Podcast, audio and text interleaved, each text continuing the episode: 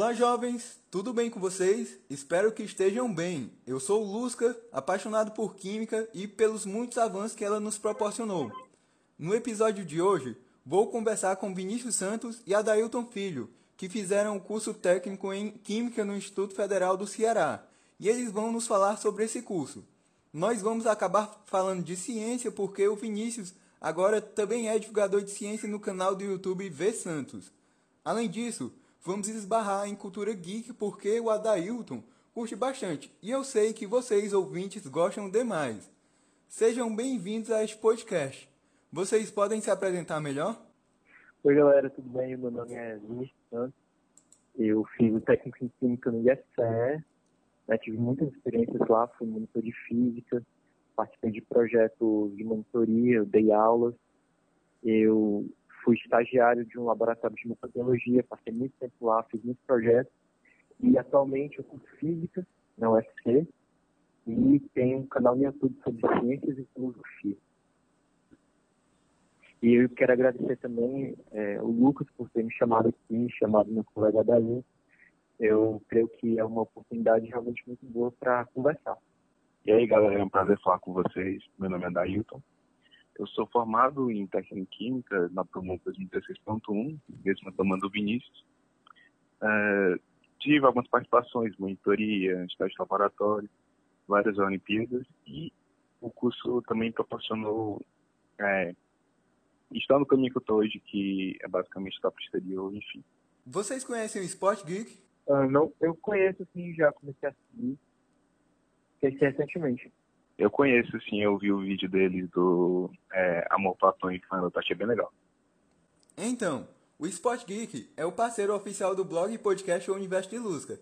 Eles vendem broches, cordões e posters incríveis. Eu já adquiri até alguns broches para mim. Além disso, como vocês falaram, é, eles têm um canal no YouTube no qual publicam vídeos bem legais relacionando a filosofia a termos da cultura nerd geek.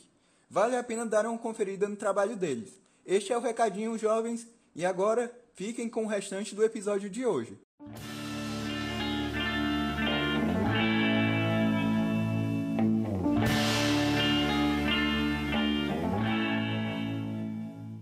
Então, inicialmente, gostaria de perguntar que tipo de pessoa cursa o técnico em Química. É, qual o perfil, o que ela deve gostar, quais as principais disciplinas deste curso? Um, ok, assim, eu acho que se você for analisar realmente os semestres, as turmas que entram no técnico de química, não existe um perfil específico de pessoas. É, todo um semestre vai turmas ali muito diferentes, pessoas com interesses muito diversos. Mas eu acho que, que a gente não pode falar de um perfil específico de pessoas que entram no curso, eu acho que já dá para falar de um perfil que é o ideal. Ou seja, que a pessoa tem que gostar mais para poder se dar bem ali naquele curso. Eu penso, primeiramente, a pessoa precisa gostar muito de ciências, né? Precisa gostar de química, do método científico, precisa é, saber misturar muito bem as áreas, né? aplicar a química, um pouco também a sociologia, o mercado, a economia, o empreendedorismo, gostar também de geografia, de física. Eu acho que isso é muito importante. E a segunda coisa, que acho que é fundamental, e o estudante de química só vai descobrir isso nos semestres posteriores, né, lá para o meio do curso, é que é muito importante que, que, o técnico em química ele esteja acostumado com a repetitividade do trabalho. Então, o trabalho do técnico ele é muito mecânico. Eu acho que isso vale para todos os cursos. E a química, especificamente, você está sempre muito em contato com o laboratório. Então, pelo menos na minha experiência, né, como analista, eu vejo que as partes mais interessantes, mais criativas do trabalho envolvem justamente quando você está ali no papel, fazendo cálculos, interpretando os resultados. Mas 90% do trabalho, do tempo, você está ali no laboratório fazendo análises que são repetitivas, que são cansativas, às vezes tem que repetir. Então é muito importante que você tenha assim, essa mentalidade de conseguir lidar com trabalhos desse tipo. O que, é que tu acha dessa? Pois é, eu concordo muito nesse sentido de não haver um perfil específico, até porque quando geralmente o aluno vai fazer a prova e vai entrar, ele vê um dos cursos que mais se aproxima com o que ele gosta, mas não necessariamente ele sabe o que o curso inteiro aborda. Para mim, particularmente, eu acho que a pessoa tem que é, ter uma visão científica do negócio, né, porque a gente é uma área de química, então trabalha muito no âmbito científico e a maioria dos alunos, quando entram, eles não têm essa noção. É, o curso em si já não tem uma cadeira de filosofia da ciência, então até complicado quem fizer metodologia, você acaba mesmo é, absorvendo tudo na prática. E como o Vinícius disse, é, é um trabalho muito mecânico, muito repetitivo. Por exemplo, é, no meu caso, eu trabalhei num laboratório de ensino, né? A gente fazia uh, experimentos químicos para auxiliar professores se fosse dar aula.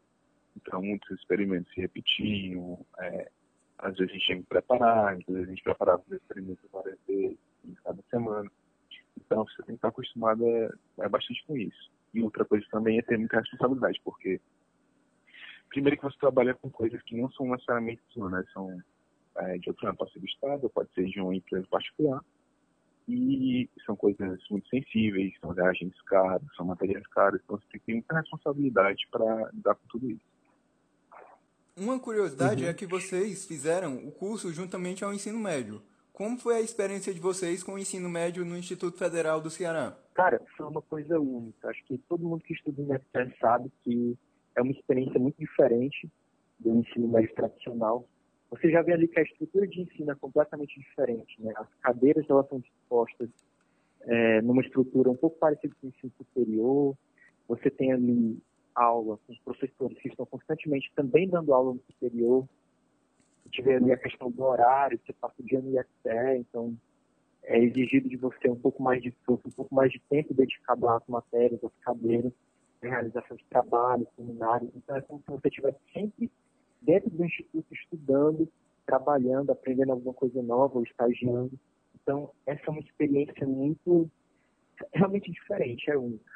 É, com certeza, uma experiência bem única. Você entra no curso e já no primeiro período você começa a assimilar que o ambiente que você está é muito parecido com a faculdade, a, a rotina é parecida.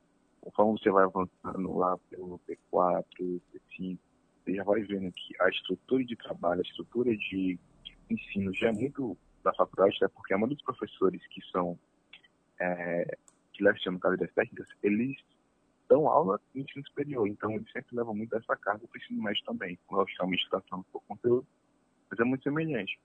Então, o aluno que faz o técnico com ensino médio lá, ele já o superior com uma base muito boa de o que ele vai encontrar na faculdade. É, eu gostaria de comentar também, assim, para as pessoas que não estudam no IFR, pretendem entrar, talvez, que uh, o instituto, né, os cursos que são oferecidos de nível técnico, eles não têm o foco de preparar o aluno para o vestibular. Então, você vê que a cadeira ali do ensino médio não é voltada para o vestibular, você não vê todos os assuntos que deveria ver, e também não na intensidade em que deveria ver.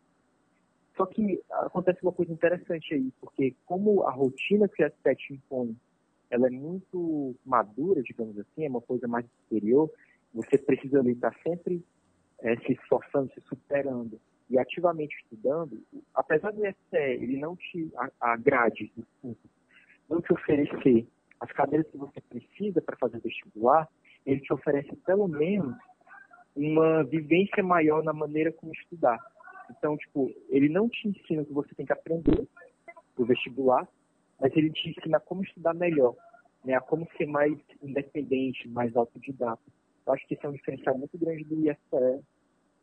É, e acho que isso também se, se mostra nos resultados do Enem, né? Você vê que muita gente do Instituto Federal consegue passar os seus cursos, mesmo tendo essa deficiência curricular.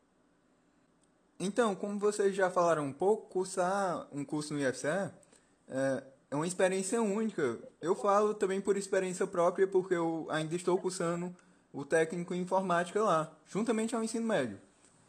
E uhum. também abre muitas possibilidades para uma pessoa, porque ela não tem apenas aulas, mas pode se envolver em diversos projetos. O Vinícius, por exemplo, ajudou com pesquisas de mestrandos e doutorandos do Laboratório de Limnologia e Microbiologia Ambiental na própria instituição. Vinícius, você pode falar sobre a sua experiência e explicar para os nossos ouvintes o que é limnologia? Pois é, cara. É, como o Adete tinha falado, a série conta com muitos laboratórios de química e cada um deles é focado em um tipo específico de atividade. O dele, por exemplo, era um laboratório de ensino, era mais focado para as aulas práticas. Existe também o laboratório de tecnologia química, que ele é extremamente voltado para pesquisa, então, tipo, tem equipamentos de ponta, praticamente não tem aula lá. E o meu laboratório, era o laboratório de limnologia e microbiologia ambiental, ele talvez fosse o laboratório mais ativo de FCE, porque era trabalho toda hora e era uma atividade assim muito intensa, porque envolvia pesquisa, então você tinha ali vários, assim, não vários, mas dois ou três mestrandos ou doutorandos que estavam ali realizando atividades é, para suas próprias pesquisas, né? então faziam análises, faziam coletas e traziam os, os insumos para lá para poder fazer as análises, coletar os dados. E, ao mesmo tempo, também tinha as aulas do técnico superior. Então, realmente era trabalho direto, a gente está fazendo análise depois de análise e também organizando um laboratório, né? Então, é lavar vidraria, fazer um monte de coisa. A limnologia, cara, explicar, o laboratório, ele é focado na microbiologia ambiental. Então, a limnologia, ela está relacionada ao estudo dos corpos hídricos. Então, você vai ter ali o estudo é, físico e químico, estudo biótico em relação às comunidades de seres vivos que estão ali presentes naquele lago, naquela, enfim, no corpo hídrico. Então, o que a gente fazia basicamente era coletar amostras de água em uma lagoa ou em um rio, um corpo continental, por exemplo, e a gente levava essas amostras para o laboratório e fazia uma série de análises de caráter biótico e abiótico. Então, a gente estudava quantos nutrientes, a, a intensidade de nutrientes que tinha ali, suas proporções, essas concentrações, quantidade de fósforo, quantidade de nitrogênio que estava ali. Essa é a parte abiótica. A gente estudava também, fazia análise de, de que tipo de ser, vivo está ali. Então, a gente via, por exemplo, análise de fungos, né? análise das bactérias, então a gente fazia uma série de determinações. Basicamente, a limnologia é isso, né? Está relacionada ao estudo dos corpos hídricos. Muito interessante tudo que você falou. É, Adailton, que possibilidades o curso te proporcionou que não ocorreria em um ensino médio comum? Cara, eu acho que a principal possibilidade que o curso é, abriu para mim foi a questão de você pensar mais amplamente, né? Você ter um, um uma mentalidade própria, você questionar e isso você pode direcionar para qualquer área. Por exemplo, eu particularmente direcionei mais para o amigo, né, pouco, um pouco mais disso. Já para o fim do curso, eu procurei é, pegar todo esse conhecimento que eu aprendi e mudar um pouco o foco para o estágio, no laboratório, no caso. É, eu estagiei no laboratório geral de química, né, que é o que faz o, o ensino para os cadeiras técnicos do superior. E você começa a aprender a tudo que você viu durante o curso nas cadeiras técnicas é, na prática mesmo. Uh, prática de situação, uh, às vezes até é, práticas que você não vê na sua cadeira mesmo, mas que o professor ele vai lá, te auxilia, te ensina como fazer aquilo, repassar, então você acaba tendo conhecimento a mais. Não necessariamente seu curso te obrigaria a ter para é, finalizar. Então, é bem interessante essa questão. Bom, eu curso informática lá no IFCE, como já disse anteriormente, e sei que todo curso sempre tem disciplinas mais difíceis para as quais você tem que estudar mais.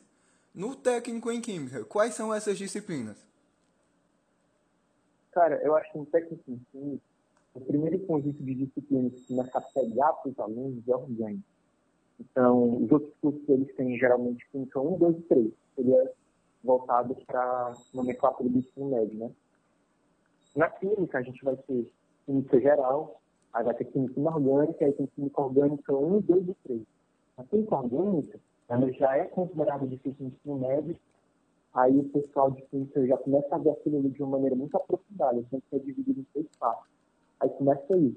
Depois disso a gente tem é, físico-química, que é muito interessante, vai dar uma, dois, três também, que a gente estuda termoquímica, estudamos cinética das reações químicas, estudamos também eletroquímica, que é muito interessante eu fazer isso e eu fiquei até um pouco triste, porque eu não conseguia ver muito como que aquele conhecimento poderia ser diretamente aplicado em algum eventual função de trabalho, em algum laboratório, em uma empresa. Acho que aquilo ali era muito mais. Assim, era uma base teórica importante, mas difícil aplicação. Isso realmente, realmente foi muito interessante, né? Para aprender o funcionamento de uma pilha, enfim. Pois é, é, as cadeiras mais difíceis do curso que eu posso listar aqui é principalmente as disciplinas de inorgânica e orgânica, porque, como o Vinícius disse, normalmente você aprende um pouco de nomenclatura, mas como a gente é técnico, então a gente tem que aprender uh, todas as regras e todos os casos das nomenclaturas. Então, uh, tem a nomenclatura usual e oficial, que é da IUPAC. Então, a gente tem que saber tanto a usual quanto a oficial. E muitas vezes, principalmente em orgânica, oficial ela é extremamente complicada de você lidar. Tem diversas regras muito precisas. Uh, são várias variáveis para você formular o um nome. O nome não é um nome é, casual, um nome bem feio se você parar para pensar. Mas você tem que ter essa noção para quando você for trabalhar no âmbito profissional. É, também a gente tem que aprender é, tipos de reações químicas, como hidrogenação, que é importante para você fazer um gráfico no laboratório de alguma prática. É, fisicoquímica, como o Vinícius disse. Você pode, dependendo do laboratório que você for estagiar, você vai ter a oportunidade de é, colocar isso em prática. Por exemplo, eu particularmente fiz pilhas lá no laboratório. Então, nessa parte prática, você vê muita diferença. Mas também tem a questão dos relatórios, né? Que você vê, em a parte de analítica 1, e pelo menos no, na, na, minha época era no P4, até a analítica 4, que algumas práticas específicas você tem que fazer relatórios. Esses relatórios são muito complicados, eles são extensos você tem um, tem um grau de precisão muito grande por ser justamente químico, né? Você não pode errar informações típicas básicas que você deveria saber. Então, tem uma cobrança muito grande dos professores em relação aos relatórios. Mas conforme você vai pegando na prática, é, vai melhorando. Só que também a cada é, período, os relatórios também vão aumentando o grau de precisão. É, eu tinha até esquecido de falar que a química analítica que o Adélio citou, ele é realmente, ela é realmente o cargo-chefe o carro-chefe do curso, né? Porque você não pode terminar o curso sem ter feito uma boa química analítica, porque ela é a disciplina que efetivamente te prepara para um laboratório, para um trabalho, você vai aprender realmente como fazer na prática, é através da química analítica. E aí as cadeiras, as aulas sempre eram divididas assim em algumas aulas teóricas e outras práticas, geralmente no final da semana, por exemplo. Então, quem pretende fazer o curso integrado ao ensino médio no IFCE procura um ensino de melhor qualidade, visto que a maioria dos professores são mestres ou doutores. Isso acaba gerando bons resultados. Vocês foram várias vezes medalhistas na Olimpíada Brasileira de Astronomia e Astronáutica, por exemplo. Falando em Olimpíadas, vocês participaram muito e qual a influência dos professores nas participações de vocês? Sim, cara. Acho que o fato de você ter tantos professores ali no ensino superior, ali perto de você, te motiva muito a participar de projetos extracurriculares. Eu acho que é uma coisa que é muito bilateral, sabe? Os professores estão ali, eles estão disponíveis, eles podem te auxiliar, podem te dar novos horizontes, mas você precisa muito também ir até eles, precisa demonstrar interesse, porque eles não vão fazer isso por você, eles não são é, infinitamente disponíveis, para todos os alunos. Então é importante que você vá até eles e demonstre interesse, que você quer fazer, se você deseja participar de alguma Olimpíada, algum projeto, e eles com certeza te ajudam muito em relação a isso. É, em relação ao tipo de projeto, eu acho que, cara, tem muita coisa que você pode fazer no IFCE, inclusive relacionada ao empreendedorismo. Você pode ir muito longe nas Olimpíadas, como é, foi meio que a nossa lá no IEF também. Você conversa com os professores e eles te dão meio que de que é possível, né? Porque às vezes no, numa escola pública muito pequena, o aluno fica sabe da existência dessas Olimpíadas, ou talvez ele pense que nem é capaz de fazer e acaba desmotivado nem sempre, de, é, de iniciar mesmo nem sempre. E a presença dos professores ali acaba incentivando mais, né? acaba mostrando para o aluno que ele é capaz, que ele pode fazer, pode fazer muito. E em outras questões também, existe uma incubadora de empresas dentro do IEF, então você pode é, colocar para frente algum empreendimento, algum projeto de empreendimento, eles vão te ajudar. Projetos sociais também, você pode conseguir montar alguma coisa ali com os professores, com os alunos. É, essa questão de você atrás, eu acho que é fundamental, principalmente porque as projetos Olimpíadas do IEF, eles normalmente são extracurriculares. É, muitos são até aulas que não tem é, nada oficialmente, né, que possa comprovar que você realmente fez elas, mas eu vejo isso bastante como uma vantagem. Eu falo de experiência própria, que eu também já tive aula é, de Olimpíada em um colégio grande que é, tem uma área só focada nisso. E justamente por você não ter necessariamente um cronogramazinho do que seguir, claro, processo de organização e tal, mas você tem aquela possibilidade de dialogar mais com um professor que vai te dar aula, propor algo interessante, uh, analisar as provas e, e propor tipo de questões mais difíceis para resolver. No caso da UBA, né, que a gente fez, tem a particularidade de ter dois telescópios, um refratário e um refletor no, no IF, então as aulas práticas eram incríveis, eram muito proveitosas. Uh, em observatório também, no planetário, quer dizer. Então, essa parte de você poder dialogar, essa flexibilidade né, que você tem no IF, ela te dá uma vantagem considerável em relação a, aos concorrentes de, de Olimpíada. E como disse também essa questão do, é, de você poder empreender. Particularmente, a gente saiu do curso e a, quando essa parte ainda estava um pouco menor. Ou, pelo menos, não tinha tanta comunicação com o nosso curso. Mas teve reforma e tudo. Então, para um que tem interesse em empreender, também tem essa possibilidade. Vocês já falaram um pouco e o curso ajudou no resultado de vocês? Cara, particularmente eu acho que não. Porque, como eu disse, o curso de Química ele tem muitas deficiências em relação ao ensino médio e a, talvez a maior delas seja justamente a física, porque nós temos quatro físicos e, por exemplo, química quase sempre não vê é, eletricidade, que é a terceira parte da física do ensino médio, então é como se todo o terceiro ano do ensino médio não existisse para química. Então, isso causa uma deficiência gigantesca nas Olimpíadas, né? Uma coisa que você precisa realmente estudar sozinho. Mas ele é uma é, via de mão dupla, né? A grade não me ajudou a ir bem nas Olimpíadas, mas a independência que o curso me forneceu, através da sua rotina, através da sua estrutura, eu acho que isso sim ajudou. Pois é, exatamente isso. O curso em si não ajuda muito em relação às cadeias. No máximo, você pega uma, sei lá, questão de termodinâmica, você desenvolve melhor, porque tem a ver com lá, uma questão de entropia ou entalpia, mas de maneira geral não ajuda muito não, é mais você tem que correr atrás mesmo, estudar. A rotina ajuda, né? Você já está acostumado a ter mais pressão, e a Olimpíada é muita pressão. Mas você tem que correr atrás, não, não tem jeito. Bom, o Vinícius já está cursando Física na Universidade Federal do Ceará.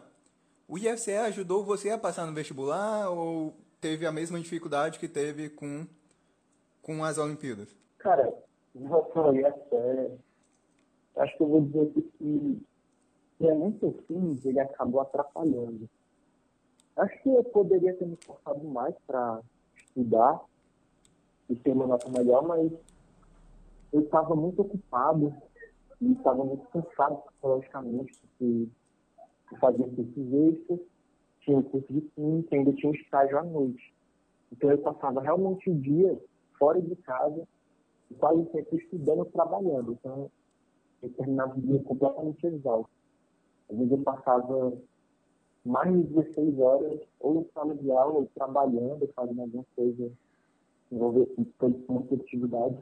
Então, assim, cansou muito e eu acabei cultivando a mentalidade de que eu não iria estudar ativamente para o Enem, eu ia tentar juntar tudo que eu tinha aprendido ao longo do curso, as coisas que eu tinha lido por conta própria, que eu estudei por vontade própria, e ia tentar fazer o possível para passar no curso que eu queria, que foi físico.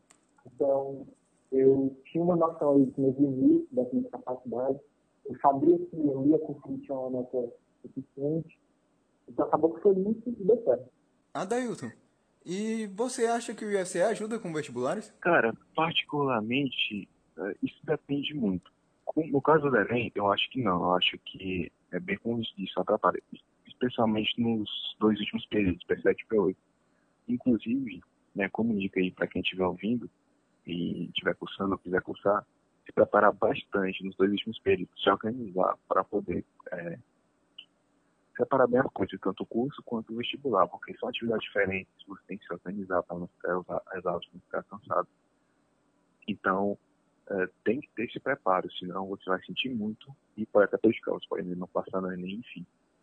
Agora, no meu caso em específico, que o, é, não, o vestibular que eu quero fazer, que eu estava estudando para fazer e estou, ele não é na mesma metodologia do Enem, né? Não tem aquele sistema de você ler texto, não são conteúdos pré-definidos, como no caso do Enem é, uh, são conteúdos mais gerais. E, pelo menos para mim, isso ajudou bastante. Tipo, matemática, física e técnica. O fato de essas matérias serem um pouco mais aprofundadas no curso ajudou muito a desenvolver conteúdos que eu precisava estudar, que já são, hoje, para a gente aqui do Brasil, de curso superior para o vestibular. Então, nesse sentido ajudou bastante, mas questão de tempo, de poder se organizar, não ajudou não. Agora gostaria de saber sobre o que vocês estão planejando para o futuro. Podem falar um pouco sobre os projetos futuros de vocês? Cara, é o seguinte, aqui fazendo um elo com o que a gente está falando sobre IFE, que está também exemplificar um pouco essa questão de planos futuros, eu vou dizer que o IFE, ele me, me ajudou muito a perceber que a independência a iniciativa própria é muito importante na vida não só na universidade, né, que é o estágio que eu estou agora, mas ao longo de toda a nossa vida é muito importante você ter iniciativa própria e buscar atingir feitos muito maiores do que, que, é, que é exigido no momento. Então, eu percebi, fazendo uma retrospectiva minha no IFE, que eu poderia ter feito mais, eu poderia ter ido além, feito coisas que não estavam ali no âmbito da obrigação, e assim atingindo grandes, grandes coisas. E agora que eu estou na universidade, estou no começo do curso, né, eu vejo que existe muita possibilidade, muita oportunidade para criar. Então, criar grupos de estudos, é, ou talvez até grupos de, de debates políticos, de divulgação. Também ali, conversar com o pessoal do BA, com, pessoa, com grupos de estudos também para poder fazer pesquisa, para poder desenvolver pesquisa em outras áreas. Pense também em algum tipo de projeto de empreendimento voltado para o ensino, para os professores. Então, eu percebo muito o seguinte, quando um estudante entra no curso de licenciatura, ele sempre está muito focado no, por exemplo, no concurso que ele vai fazer depois de terminar. Eu acho que 90% dos alunos entram no curso pensando nisso. Eu vou terminar o curso aqui, vou tentar fazer uma coisa legal, né, Deus? Vou tentar tirar nota que tem que passar. E aí eu vou fazer um concurso, vou ter um emprego, depois tentar buscar um mestrado, ganhar mais, fazer um doutorado, ganhar mais e pronto. Claro que não é tão simples assim, mas em geral isso é o plano. Eu acho que é uma coisa muito destrutiva para o ensino do Brasil em geral, né? porque acaba desincentivando, como eu havia falado antes, a iniciativa, a inovação, a criatividade. Eu acho que existe muito espaço econômico mesmo, espaço muito comercial para a gente inovar, criar coisas novas relacionadas a, a, a professores particulares, ao ensino, enfim, coisas desse tipo. Eu acho que o aspecto empreendedor também é muito importante, é uma coisa que eu estou pensando aí. E, cara, depois da faculdade, como eu disse, é, eu penso realmente em expandir a divulgação científica que eu estou começando a fazer agora, expandir é, as minhas áreas de atuação, então, por exemplo, eu gosto muito de escrever ficção científica, eu gosto muito de escrever em geral, eu estou pensando em maneiras de, de poder colocar isso para frente, profissionalizar de alguma maneira, né? E, entre outras coisas, acho que mais para o futuro talvez seja muita fantasia planejar, né? Eu estou pensando aí num horizonte de 10 anos, em algo do tipo, né? voltado para a inovação. Eu acho que a base pensa da mesma maneira. Bem, é, eu já tinha um planejamento mesmo antes do, do IF um pouco, ainda era algo muito prévio, mas assim, conforme a gente foi passando ao longo do curso, foi amadurec amadurecendo o que eu queria, né? E eu, particularmente, eu nunca pensei em fazer ali para entrar na faculdade, nunca foi meu foco. Eu também nunca tive foco em simplesmente fazer o técnico e já entrar na, na área de trabalho.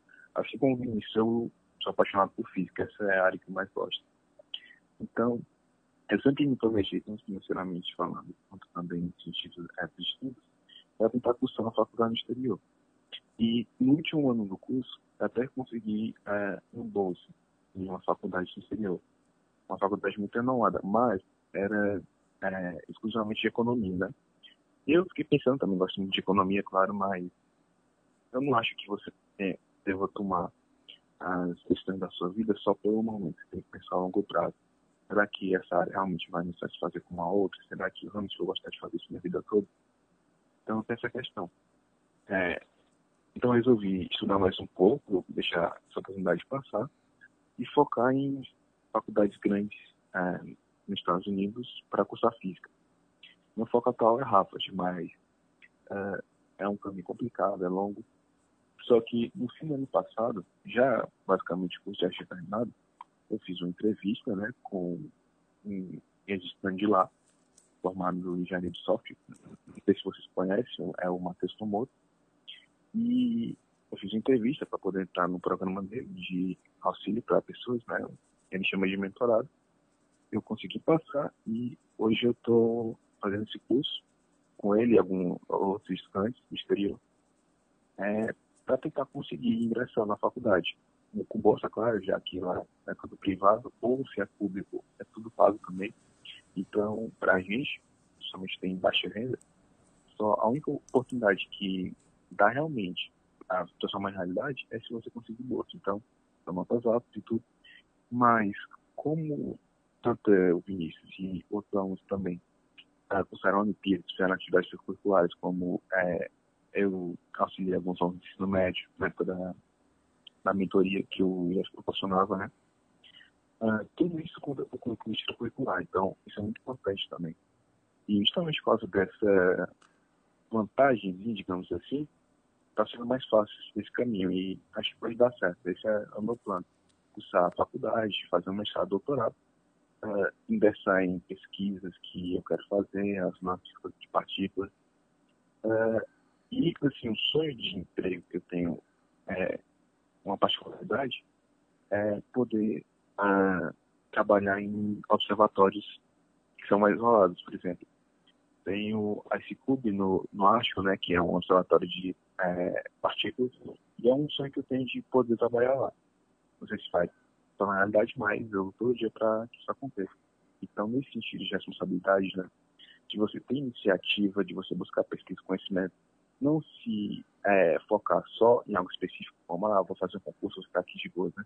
Claro, todo mundo tem direito de uh, buscar o que, o que achar melhor da sua vida, mas eu acho que você sempre procurar sair da zona de conforto, inovar, buscar os seus sonhos, eu acho que isso transforma tanto você como um profissional, como pessoalmente também.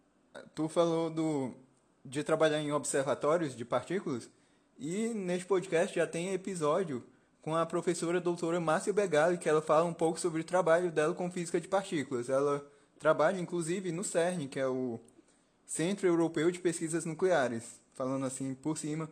Mas, se vocês ainda não escutaram, vão lá, é o, o quarto episódio deste podcast e escutem.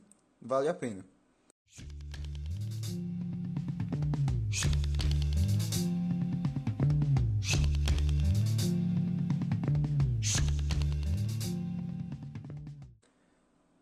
Pessoal, o blog podcast tem uma campanha de financiamento coletivo no Apoia-se. A produção deste podcast envolve custos com energia, aplicativo, internet e bastante tempo dos colaboradores. Você pode nos ajudar em apoia.se barra ou universo. E sabe o que é legal? Ajudando lá com valores a partir de um real, você ganha um texto inédito meu. Ajuda lá! Se você não puder ajudar financeiramente, compartilhar os episódios e textos com amigos, colegas de trabalho, família, cachorrinhos, papagaios e afins já é uma ajudona.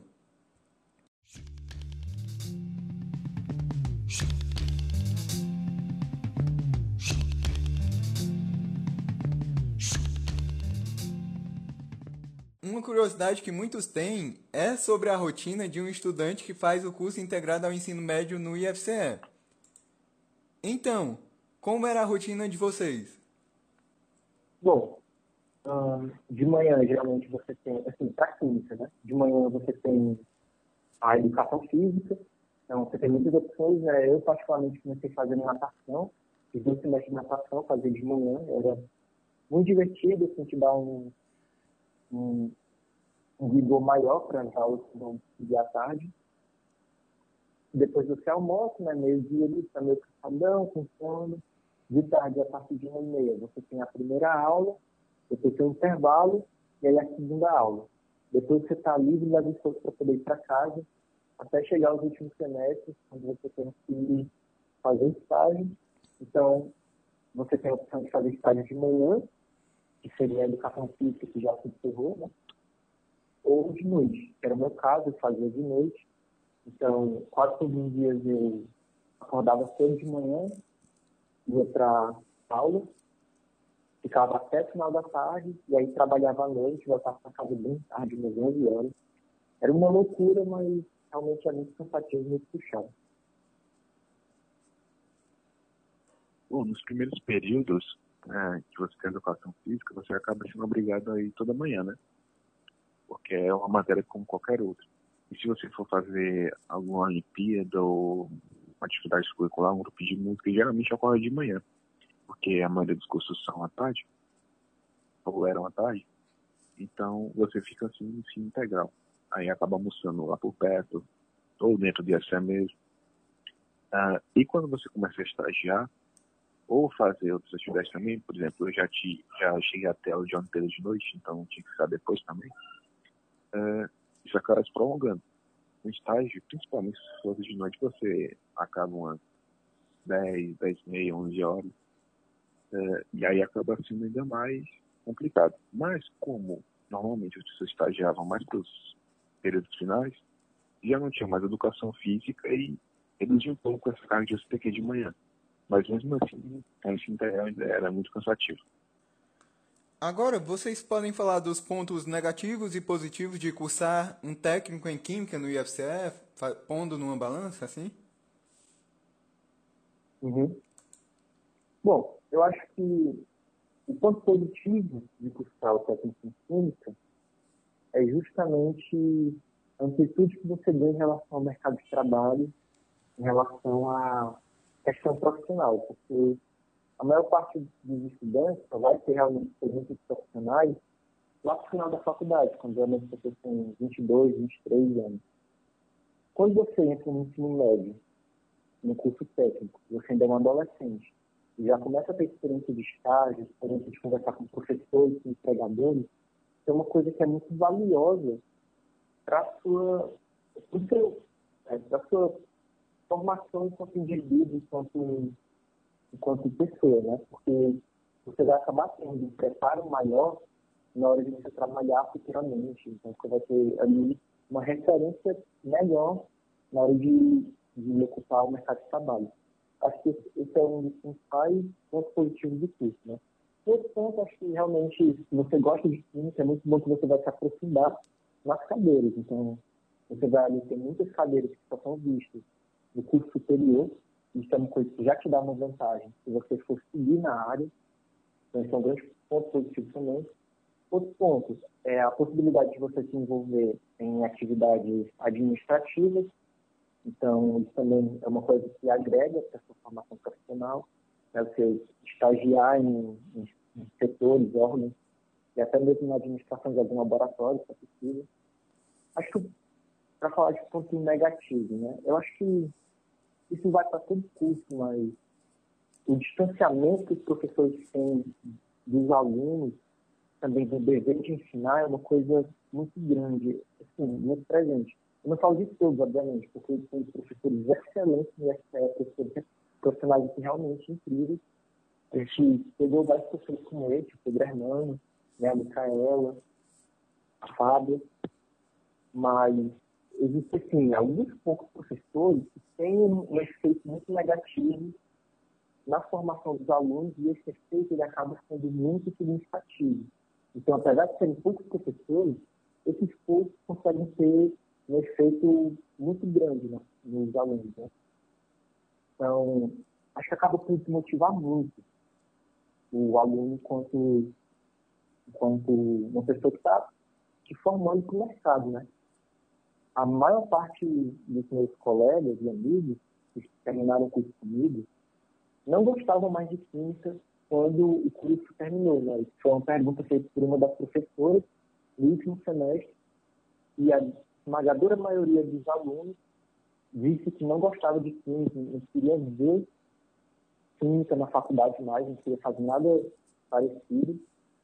E acho que isso é resultado muito de como as matérias foram ministradas, como o assunto foi apresentado por alguns professores. Pois é, falando dos pontos negativos já de cara, essa questão dos professores é muito presente. Não só isso, mas também na diferença de metodologia.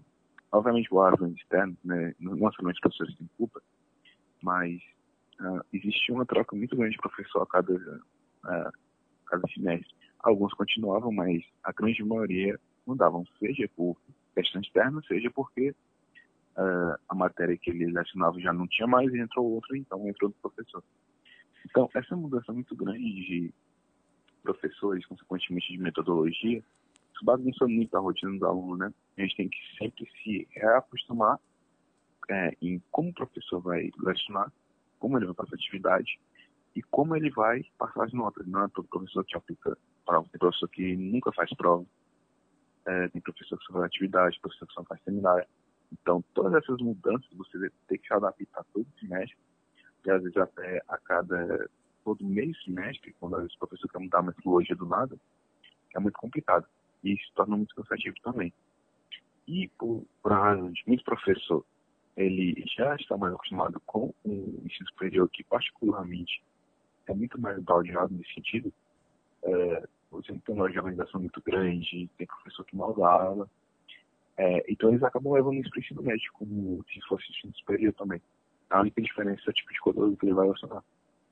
Então a gente sente muito isso, é muito revoltante, né? Também é, no sentido de você mudar muito o ambiente de, de aula. Por exemplo, a gente vai para um laboratório, a gente tem ar-condicionado, faz um tempinho, uh, tem estagiário direitinho. Aí já, sei lá, dois dias depois de aula, agora vai estar todo é, mal feito, tá mal limpo, já tem ar-condicionado, não sei o quê. Então, essa mudança também brusca de ambiente não é muito interessante. É, assim, complementando também o que o falou, que, cara, às vezes a gente tinha a impressão de que alguns professores não queriam dar aula, né? Então, por isso que eu falei de distanciamento, porque você imagina ali, uma cadeira que deve ser dada para que o aluno possa aplicar aquilo que está sendo ensinado, de alguma maneira, e o professor quer dar aula, ele não se interessa realmente se o aluno está aprendendo ou não. Uma coisa muito interessante que eu ouvi no TED Talk, eu não sei exatamente o som, depois que precisar. Mas o cara falou que existe uma diferença muito grande entre ensinar e dar aula. Ele falou o seguinte, dar aula todo mundo pode fazer. Né? Basta que você entre numa sala de aula e transfira o seu conhecimento da forma mais mecânica possível da sua cabeça para a cabeça dos alunos. Você precisa é, exprimir isso, exteriorizar isso e pronto, você deu aula. Agora, ensinar é outra coisa, porque ensinar precisa que é necessário que alguém esteja aprendendo. Então, acho que essa é a diferença muito grande entre bons professores e maus professores. Porque bom professor se preocupa que o aluno está aprendendo, né? se o trabalho dele está sendo feito. E também, para não ser injusto, porque a gente sabe que nem sempre essa culpa é só do professor, né? Às vezes os alunos também não querem aprender, às vezes eles não estão muito interessados e ninguém presta atenção, as pessoas começam a faltar. Acho que isso acaba também motivando alguns professores ao longo da carreira. É, quanto aos pontos positivos, eu acho que, da mesma forma que tem professor que é muito relaxado, toda essa liberdade ela pode proporcionar um, um melhor proveito do professor, tipo, poder conversar com ele depois da aula, uh, se relacionar melhor com ele e tal. Uh, ele te oferecer propostas, talvez trabalhar num, num estágio. Então, também existe um ponto positivo nesse sentido. Uh, e outra coisa também, é, como já tinha comentado anteriormente, essa questão da, é, de você ter que procurar muito aprender. E também o, a forma com que alguns ensinos eles são né, transferidos para o aluno. Ah, por exemplo, análise a gente sabe exatamente hoje como fazer um relatório no ambiente de trabalho, mesmo que até esse relatório não seja de química, a gente vai ter uma noção de como é, desenvolver esse relatório. Ah, a gente sabe como proceder numa situação de risco. Então, nesse sentido também é muito positivo. Os professores têm mais liberdade. Mas claro que nem todos aproveitam isso. Então, tendo em vista tudo que vocês falaram, curso técnico em Química, vale a pena? Sim, cara, eu acho que vale muito a pena. Principalmente se você gosta mesmo de ciência, se você gosta de ciência, gosta de física, gosta de biologia, até tem aspirações para fazer um curso de medicina, posteriormente. Eu acho que vale muito a pena. Você vai estudar coisas relevantes para a sua carreira futura e de forma aprofundada de uma forma que você nunca vai ver no ensino médio tradicional. Então, eu acho que vale a pena. Acho que a, o principal desafio é você não se desmotivar no meio do caminho. Também não se desvirtuar dos seus objetivos, né? Porque muita gente se perde, muita gente começa a faltar aula. Então, isso é uma coisa importante. Tem que permanecer focado e acho que no fim vai valer a pena, apesar dos desafios que você vai enfrentar, vão te deixar desmotivado mesmo. Você precisa seguir no final vale a. Eu acho que vale a pena sim, mas como qualquer outra coisa na vida, você tem que ter do que você realmente quer. Por exemplo, se eu fosse um aluno uh, que quisesse ir, por exemplo, e tivesse condições para fazer uma escola particular, obviamente, eu acho que seria melhor você ir para particular estudar gestão de política no tomo de Mas, uh, se você quer fazer uma área mais científica, eu já recomendaria muito mais você fazer um integrado em química, principalmente se for essa área meio física, química, que é mais ligada, até biologia mesmo. Quando estagiou microbiologia, ele sabe isso. Então, se você quer uma área mais voltada à pesquisa, eu acho que é muito proveitoso você fazer o técnico. Uh, e claro, também se você for um que não tem uma renda muito alta e é obrigado a estar na escola pública, com certeza recomendaria você fazer a prova e ir para o técnico. É uma diferença bem grande de qualidade. Neste podcast já temos o costume de conversar sobre filmes, séries e até mesmo sobre outros podcasts. O, e o que vocês vêm assistindo e ouvindo ultimamente? Ultimamente eu, eu não venho assistindo nada, assim. Eu estou mais lendo mesmo, assim, mas acho que pouca, pouca ficção. Então acho que não, não tem muito a ver com a pergunta. Mas de série, eu acho que é uma que é indispensável. Indispensável assim, todo mundo entra no curso de química pensando nessa série que é Breaking Bad, né? Que uma série fantástica, realmente, uma das melhores de todos os tempos. E todo estudante de entra no curso pensando que vai conseguir fazer metafetamina, ou que vai ficar rico levando sabão. Enfim, é uma série muito boa e também tem tudo a ver. Eu acho que o livro também talvez tenha um pouco a ver com o assunto do episódio de, do podcast de hoje, é a série da Fundação, cara, da Ezequiel. Acho que é a melhor série de ficção científica que já foi escrita, realmente muito boa. É dividido em três livros principais, então eu recomendo fortemente, vale muito a pena.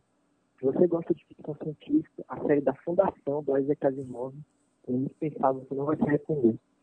Bem, ultimamente eu não tenho visto muita coisa. Tenho mais acompanhado mesmo notícias, é, alguns canais, tipo Ciência Todo Dia, né? São canais de divulgação científica. É, eu também assisto muito anime, vejo muito mangá. Inclusive, a recomendação que eu faço em relação a anime, para quem gostar, desenho mesmo, se você gostar de desenho, você vai acabar gostando, é, é Dr. Stone. É um anime só de ciência, basicamente. Né? O pessoal é, todo mundo do planeta, a premissa é, todo planeta foi transformado em pedra, uh, e só sobrou um humano. E esse humano era um gênio, era um garoto de ensino médio que tinha conhecimento absurdo. Uh, então, a premissa é esse garoto com um amigo que também sobreviveu depois de acordar em milhares de anos no futuro, uh, tentando reconstituir a civilização na Idade da Pedra. Só que, como ele já tem conhecimento científico extremamente amplo, ele sabe como funciona a ciência ele sabe que esse é o melhor caminho para a humanidade se desenvolver, então ele vai acabando reduzindo à medida que, o, que a obra vai passando, o tempo que a gente, como humanidade, demorou para alcançar os avanços que a gente tem hoje em pouquíssimo tempo. Então é como se fosse uma, uma super explosão de tecnologia da Idade da Pedra a, a, no, na tentativa de retomar o que a humanidade já fundiu. É bem legal. Olha aí, até eu quero assistir agora, é Dr. Stone? Isso. Show. Bom, em relação às séries, séries de fantasia barra ficção científica, lá no blog Universo de Luz que está sendo publicada A Guerra com o Passado, que é uma série de ficção barra fantasia científica. E é, o mercado de podcast também vem crescendo bastante. Em relação à ciência, tem o Dragões de Garagem, tem o Fronteiras da Ciência, o Sinapse, é, o não se tratando de ciência, tratando de atualidades para quem vai fazer o Enem ou prestar algum vestibular, precisa escrever redações, tem o podcast O Assunto, que é bem interessante. O mercado é amplo, tem podcast sobre tudo. Você pesquisando, você encontra todos os podcasts. E o legal é que você pode escutar enquanto cozinha, enquanto faz outras atividades, sabe? Enquanto varre a casa, não é obrigado a estar tá assistindo. Com certeza, é muito bom. E é um jeito de não passar o tempo sem fazer nada produtivo, né? Você sabe, ônibus, fazendo qualquer coisa, está aprendendo alguma coisa. A maioria dos vídeos que eu assisto, eu não assisto mesmo, eu só acabo escutando a informação. Porque é muito legal se você poder executar alguma coisa, né? Economizar tempo, ao mesmo tempo que você escutar o que você gosta, até poder fazer alguma atividade importante e conseguir manter aprendendo as coisas. É, para quem é muito ocupado, o podcast já é antigo. Né? Você colocava só os vídeos para ouvir. Vinícius, recentemente você começou a produzir vídeos para o YouTube, através do canal V Santos. É, de onde veio essa inspiração? Pode falar também sobre o seu canal, sobre o que é. Uhum. Cara, ótima pergunta. Eu acho que a minha principal inspiração é, são os canais de ciência que eu acompanho. É, o Primata Falante, com o Davi, que ele está passando por problemas pessoais, então parou de gravar.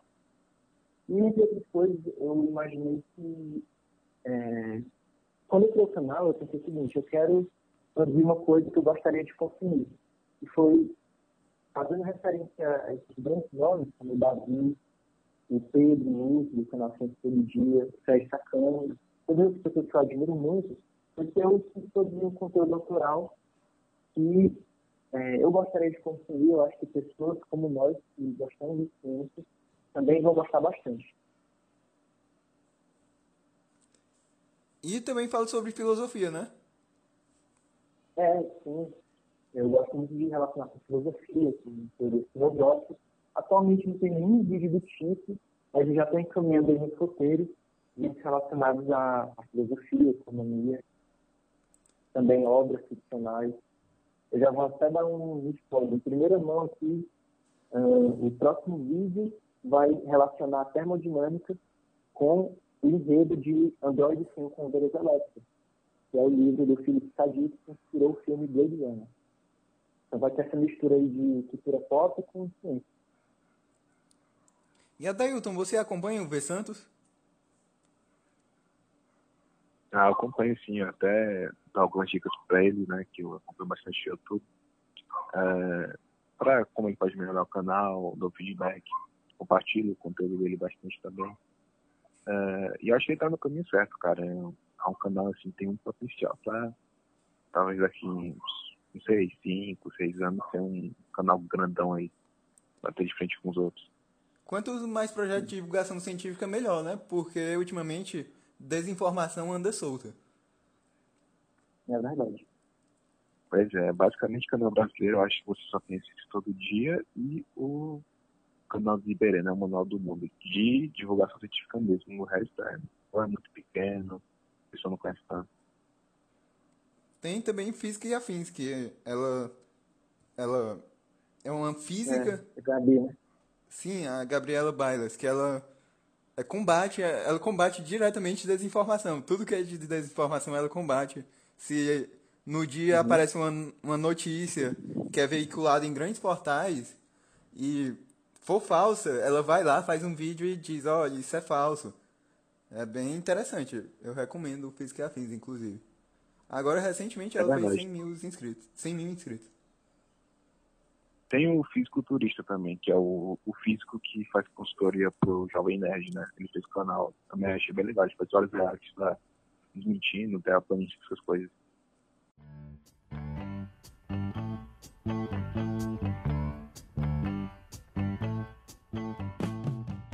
No final dos episódios, eu sempre faço pequenas indagações às quais os meus convidados dão breves respostas. A primeira é bem polêmica: Star Wars ou Star Trek? Cara, assim, sempre que alguém pergunta isso, eu digo logo que eu não acho que a pergunta é justa, porque eu fico pouco chato da história, nesse aspecto, porque eu acho que são obras completamente diferentes, a ideia delas, a estrutura, enquanto Star Wars é uma coisa mais de aventura, mais pipoca, Star Trek é um negócio mais filosófico, é um pegar diferente, um ritmo diferente. Mas o que eu gosto mais de Star Trek, eu acho que é muito mais valoroso, talvez. Assim. Eu me divirto mais com os episódios e aprendo mais. Bom, eu curto mais Star Wars, acho que sempre foi assim. É, até pela voz mesmo, algo é muito mais ficção do que Star Trek, muito mais disparado. Tem só no espaço, né? Pelo amor de Deus. Mas é, a vibe é muito legal. Você tem um, todo uma galáxia colonizada, é, é um tema muito mais fantasia, lembra muito quadrinhos para quem gosta, né? Então, gosta quadrinhos Star por aí. Então, para quem gosta muito dessa mistura de fantasia com ficção, eu acho que é mais legal. Mas, claro, Star Trek é muito legal também. É só questão de preferência pessoal mesmo. Um escritor e uma obra dele. Hum, de qualquer gênero? Qualquer gênero. Tá. Eu diria. Acho que um em relação à ciência, muito bom que eu li, é o Yuval Noah Harari, do Homo Deus. Não é estritamente sobre ciência, mas ele acaba utilizando muitos conceitos de biologia para poder fundamentar a tese do desenvolvimento histórico que ele, ele põe no. Né? Então acaba sendo tudo a ver. De cara que eu consigo pensar talvez seja que eu mais gosto, que é o Júlio Verne, um livro íntimo ego submarino. Eu recomendo todas as obras dele, porque, apesar de não ser algo tão voltado necessariamente para a ciência em si, tem muita ficção e ele foi responsável por é, ser precursor de muitos é, aparatos tecnológicos hoje em dia que acabaram surgindo, não necessariamente por causa dos livros, mas é como se eu tivesse previsto esses, esses aparatos. Né? Ele tinha uma mente muito envolvida para a tecnologia. Então, por exemplo, o submarino foi idealizado até onde se sabe, primeiramente nos livros dele, inclusive no 20 mil léguas, para só depois uh, o, o que a gente realmente fez ser mais ou menos parecido. Então, acho bem interessante isso. Um filme, uma música ou uma série? Uh, a série dos macacos. Série The Witcher. Uh, filme, eu recomendaria Baby Drive. Um site, um blog ou um canal do YouTube que vocês usem para buscar conhecimento ou se divertir? uh, In a Nutshell, que é um canal de animações é, de assuntos científicos. Acho que é o melhor canal de ciências do mundo. Bom, eu recomendo o canal de Santos, eu gosto muito. O Ciência Todo Dia, também acho muito legal. Bom, eu sou suspeito para falar, mas gosto muito do blog Universo de Lusca. Lá tem contos, crônicas, resenhas e muitos outros textos. Deem uma conferida em universodelusca.blogspot.com. Foi muito bom gravar com vocês, mas o episódio de hoje vai terminando por aqui. Eu gostaria de agradecer ao Vinícius Santos e ao Adailton Filho que se dispuseram a gravar este episódio comigo hoje. E também fico muito feliz e grato com a interação que há com os meus ouvintes. Continue entrando em contato através do e-mail ou universodelusca.gmail.com.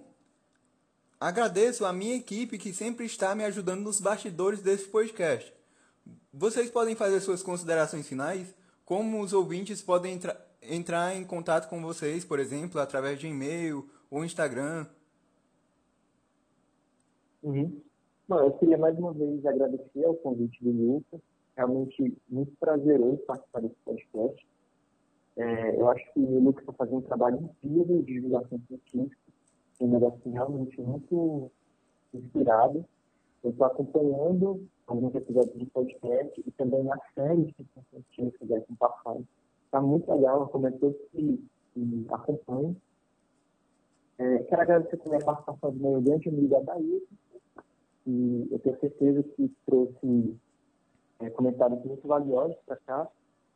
E também acho que convido aí os ouvintes do podcast a acessarem o canal Versantes, que é um canal de ciências, mas eu também vou falar muito sobre filosofia, sobre, enfim, misturar um pouco também com cultura pop, livros, séries, mas é focado mais em ciência mesmo.